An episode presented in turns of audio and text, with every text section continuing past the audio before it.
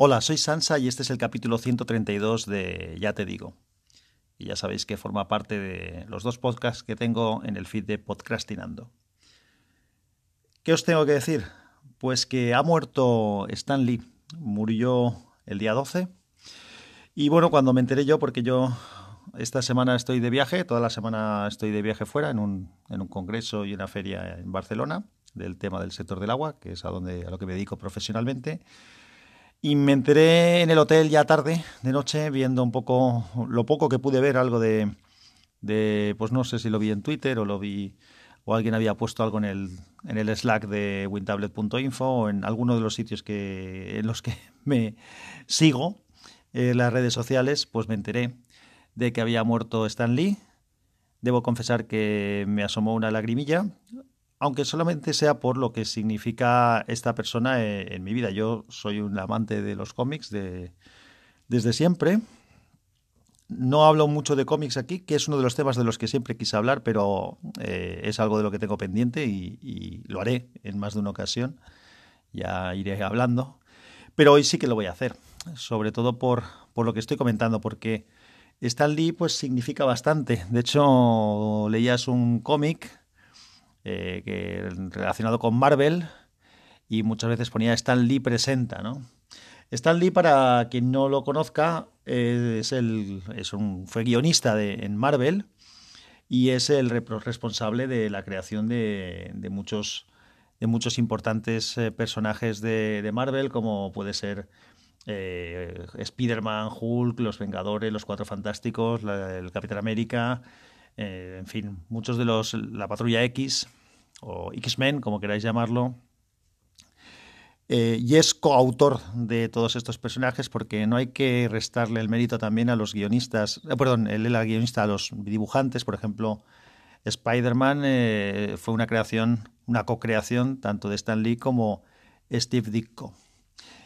También tengo que decir que que aparte del cariño que se le pueda tener a Stan Lee por lo que representa ya no como persona, sino incluso como personaje a lo largo de los años, los que hayáis visto películas de, que tienen que ver con los superhéroes de Marvel en los últimos años, eh, habéis visto a Stan Lee, aunque no lo sepáis, porque siempre hacía un cameo.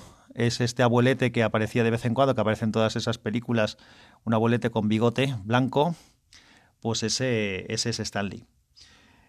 A nivel de guionista, también tengo que decir que, bueno, sin quitar el mérito de que es lo más importante, ¿no? De la creación, la imaginería de todos estos personajes, lo que también es cierto es que si alguien revisa los primeros guiones de muchos eh, personajes de Marvel escritos por Stan Lee, son eh, guiones infantiles, muy planos, muy simplones, algunos a veces rozando con algunos personajes lo ridículo. Por ejemplo, la primera época de Daredevil es una época bastante nefasta en cuanto a personajes.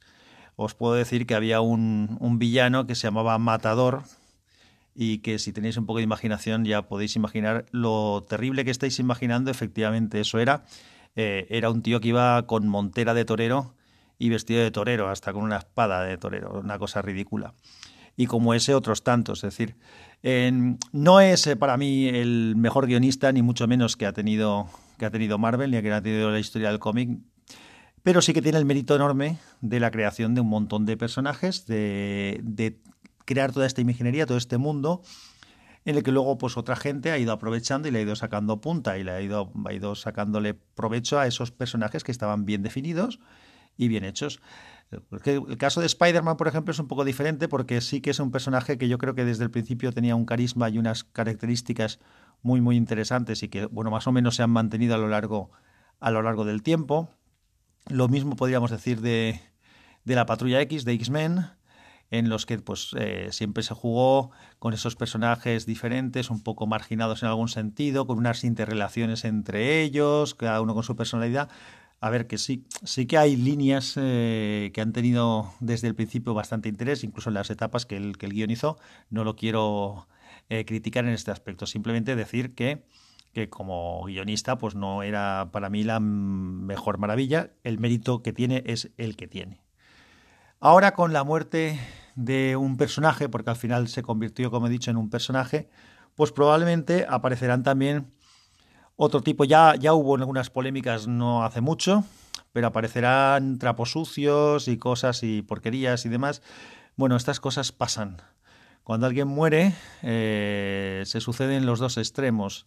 El ensalzamiento y eh, pues la crítica destructiva. Entonces, pues bueno, como ya sabemos cómo funciona la humanidad y la, gente, eh, a mí me da un poco igual esa parte lo que a mí me interesa es el legado que este hombre ha dejado en lo que a mí me, gusta, que es, que es el tema de, los cómics.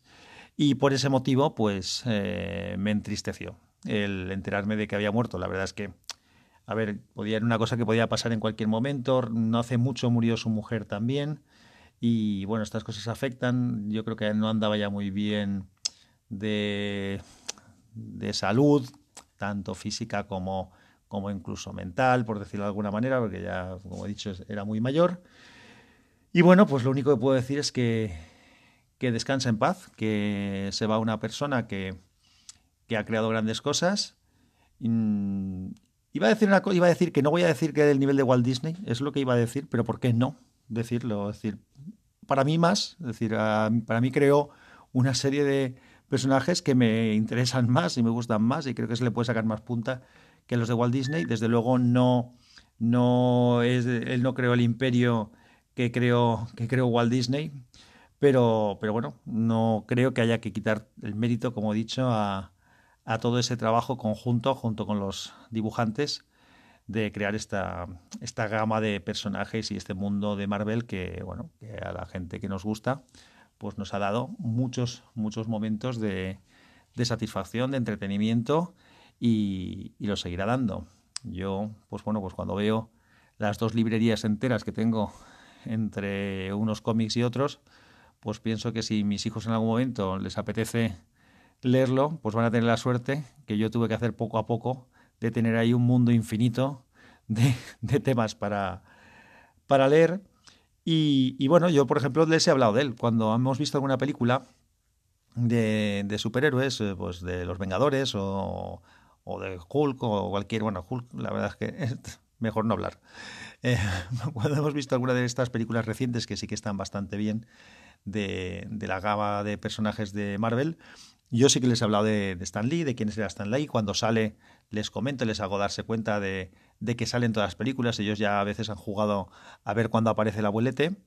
Y, y, como estoy de viaje, pues no comento nada, pero cuando vaya a casa, pues les explicaré también que, oye, este señor se ha muerto y, todo esto de trabajo que hizo, pues ha quedado para nosotros y probablemente durante muchos años seguirá quedando. Así que bueno, pues valga este podcast como, como homenaje. Lo voy a dejar aquí. No, la verdad es que eh, ya os he dicho que estoy de viaje toda la semana. He tenido muy poco tiempo. Estos últimos días, además, cuando he llegado al hotel, me he tenido que encargar de primero ponerme al día de correos electrónicos y de otras cosas.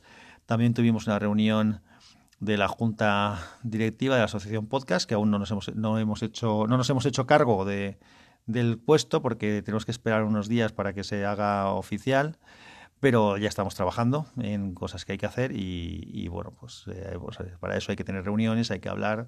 Las reuniones las tenemos que hacer cuando tenemos tiempo todos, que es cuando se acaba el día y hemos acabado cada uno con nuestras obligaciones profesionales y personales, y eso hace que uno acabe cansado, cansado y desde luego sin tiempo para, para mucho más.